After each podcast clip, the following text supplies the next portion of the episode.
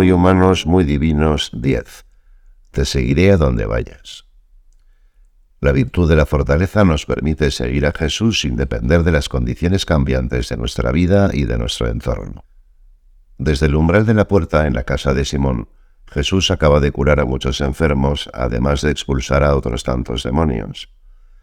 Es hora de cruzar a la otra orilla del lago cuando se acerca un escriba, deslumbrado quizá por todos esos prodigios, y le dice, Maestro, te seguiré a donde vayas. ¿Qué intenciones se movían en el fondo del corazón de ese hombre? ¿Hasta qué punto se hacía cargo de lo que suponía seguir al Maestro? Solo sabemos lo que respondió Dios. Las zorras tienen sus guaridas y los pájaros del cielo sus nidos, pero el Hijo del Hombre no tiene donde reclinar la cabeza. Aunque a primera vista estas puedan parecer unas palabras duras como para desilusionar a cualquiera, todo depende de lo que el escriba estuviera buscando en Cristo. Los apóstoles seguramente escucharon respuestas similares y más que una advertencia o un freno, descubrieron en ellas una invitación. Así se comprende, por ejemplo, que Pedro, Juan y Santiago dejaran todas las cosas cuando Jesús los llamó al acabar la jornada de trabajo, o que Mateo hiciera lo mismo cuando el Señor lo fue a buscar mientras cobraba impuestos. Los apóstoles perciben que aunque no tener dónde reclinar la cabeza puede suponer mucho sacrificio, Cualquier cosa es poco al lado de una vida junto a Jesús. El Señor pues habla fuerte, porque no quiere que este hombre se engañe pensando quizá que abraza un proyecto de fantasía en el que todo irá siempre viento en popa. Porque en el camino junto a Jesús muchas veces las dificultades, el cansancio, los defectos propios o ajenos, las incomprensiones, los malos entendidos, pesan más de lo que nos gustaría. Y es entonces cuando la virtud de la fortaleza elevada por la gracia divina, se revela decisiva. Nos da las armas para que nuestro deseo de seguir a Jesús a donde vaya sea más grande que cualquier obstáculo. Una afectividad orientada siempre a Dios. La felicidad del cielo es para los que saben ser felices en la tierra, solía repetir San José María. En nuestro día a día hay muchas cosas que nos dan alegría, pero también surgen contrariedades que nos ponen a prueba. Es lógico en este sentido que nuestra felicidad en la tierra tenga mucho que ver con aprender a encajar esos momentos complicados, los días en los que casi nada sale como lo habíamos planificado. La fortaleza tiene que ver con eso, porque transforma los obstáculos en oportunidades para volver a orientar nuestros deseos más profundos una y otra vez hacia la dirección correcta, hacia Dios. La fortaleza modela nuestra afectividad para que se deje afectar más por Dios que por las circunstancias personales o externas, que siempre pueden cambiar. Hay cosas innecesarias para ser felices que a veces quizás se nos presentan como, como imprescindibles. Esto puede suceder con ciertas comodidades que hoy son casi moneda común, pero también con otras necesidades que nos podemos haber creado casi sin darnos cuenta. Aparte de tomar conciencia de esas dependencias, queremos ser lo suficientemente libres para que las circunstancias externas no tomen las decisiones por nosotros, que un momento incómodo no nos robe la sonrisa, que el cansancio no nos venza tan rápidamente, o que seamos capaces de renunciar a un gusto personal en favor de otra persona. La fortaleza nos hace menos dependientes de todo lo que no es el amor de Dios, de modo que estemos contentos entre todo tipo de gente en cualquier sitio y dedicándonos a cualquier tarea. Así, cuando las multitudes querían proclamarlo rey entusiasmados con sus milagros, Jesús no se dejó engañar por el triunfalismo, era libre.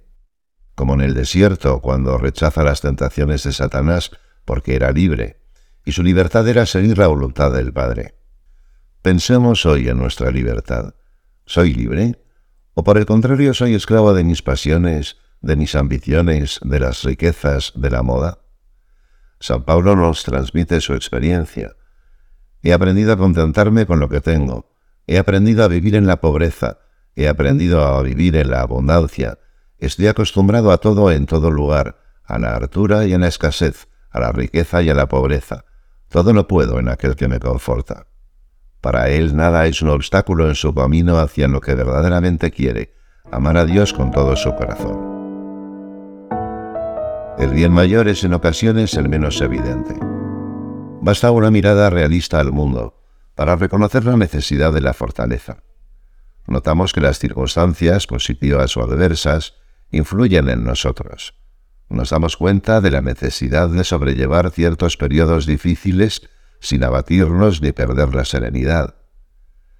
Además, sabemos por experiencia propia que las cosas valiosas requieren esfuerzo y paciencia, desde sacar adelante unos estudios o vencer un defecto del propio carácter, hasta cultivar relaciones profundas con otras personas o crecer en amistad con Dios. Sin embargo, a pesar de que el sentido común nos muestra esto con claridad, no es infrecuente que en algún momento del razonamiento se tuerza el camino y que nos quedemos con una visión estrecha de la fortaleza, como si fuera tan solo un fatigoso esfuerzo por ir a contrapelo. Y no, la fortaleza no consiste en un gris ejercicio de la voluntad por superarse, por no quejarse, por negarse o por resistir ante lo que no queremos o no entendemos. Verla de esta manera acaba por agotar a cualquiera. Ser fuertes consiste más bien en robustecer nuestras convicciones, en renovar siempre el amor que nos mueve, en hacer brillar con mayor fuerza en nosotros los bienes más auténticos. Entonces elegiremos cada vez con más facilidad, incluso con gusto, lo que verdaderamente queremos, esa mejor parte de la que habla Jesús. Veámoslo con un ejemplo. Quien carece de fortaleza quizá no sea capaz de evitar un comentario brusco o de sonreír cuando se encuentra cansado. En ese tipo de situaciones la fatiga es el motivo que pesa más en sus reacciones o en sus decisiones, y hace que pierda de vista otros motivos por los que quizá valdría la pena esforzarse. En cambio, quien ha hecho crecer en sí la fortaleza no solo puede sobreponerse al cansancio, sino que lo hace porque percibe el bien que eso le reporta, tanto a él como a los demás, e incluso descubre ahí un camino para amar a Dios.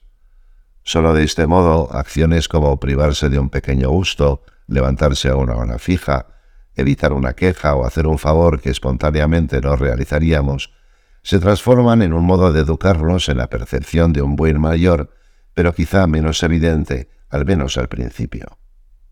Este proceso, del que podríamos ver solo el desafío que significa sobreponerse a uno mismo, termina de hecho haciéndonos más libres, ya que nuestra alegría y nuestra paz dependerán más de lo que verdaderamente queremos y menos de pequeñas tiranías del momento, ya sean externas o internas. En la lucha por ganar en fortaleza se trata precisamente de explorar esos ángulos muertos que nos impiden ver algunos aspectos del bien, simplemente porque suponen esfuerzo. Quien aprende a vivir con fortaleza podrá perseverar en el bien cuando las buenas decisiones no sean las más atractivas. Ser fuerte es la actitud propia de quien percibe el valor real de las cosas.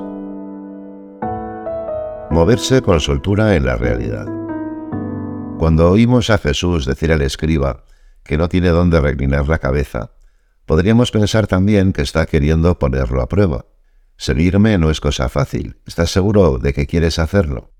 Sin embargo, encontramos otros pasajes del Evangelio en los que el Señor se expresa de manera similar y no lo hace a modo de advertencia, sino, lo hemos visto con la llamada de varios de los apóstoles, de invitación.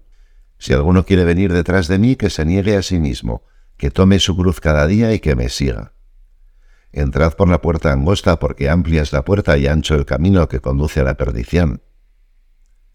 En ningún caso se trata de llamadas a un sufrimiento sin sentido, sino el desarrollo de una libertad grande, hacer que crezcan en nosotros poco a poco una disposición del corazón que sea capaz de amar hasta el extremo, como él mismo lo hizo. Lo que se necesita para conseguir la felicidad no es una vida cómoda, sino un corazón enamorado. El camino del cristiano es exigente porque requiere un amor cada vez más hondo. Y como dice aquella vieja canción, corazón que no quiera sufrir dolores, pase la vida entera libre de amores. La vida de Jesús nos muestra cómo debemos relacionarnos con la adversidad o con el dolor. Su fortaleza no es la de quien construye muros a su alrededor, ni la de quien se cubre con una armadura para evitar las heridas o para que la realidad no le afecte. A base de muros y de armaduras, en realidad, la resistencia no pasa a ser parte de nuestra personalidad. Estos recursos más bien impiden el contacto, la relación con la realidad. Su rigidez imposibilita moverse con soltura. La fortaleza de Jesús, en cambio, dialoga constantemente con lo que le rodea.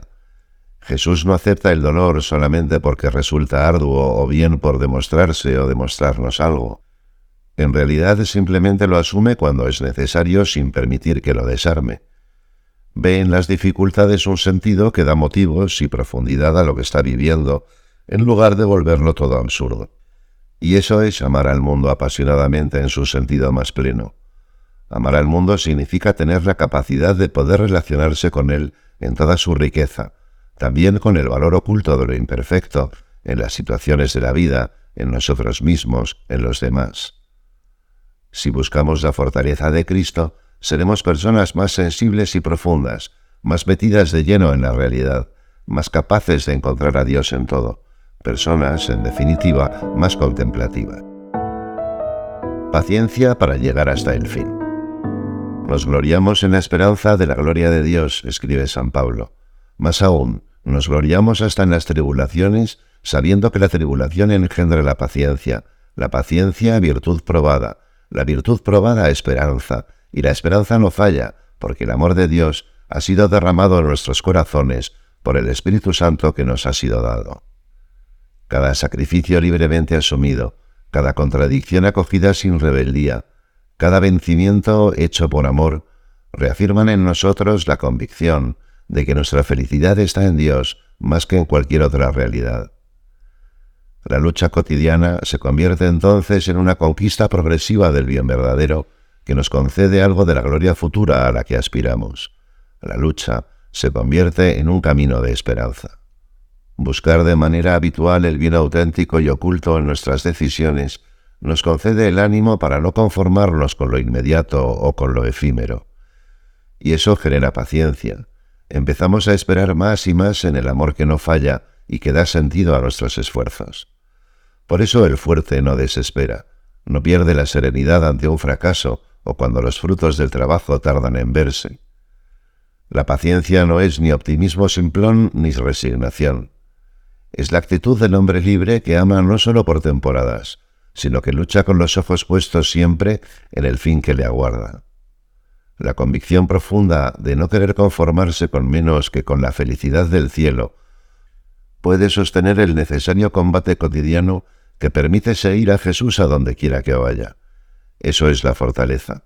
Un corazón fuerte que no pierde de vista el fin puede luchar por amor hasta el último instante.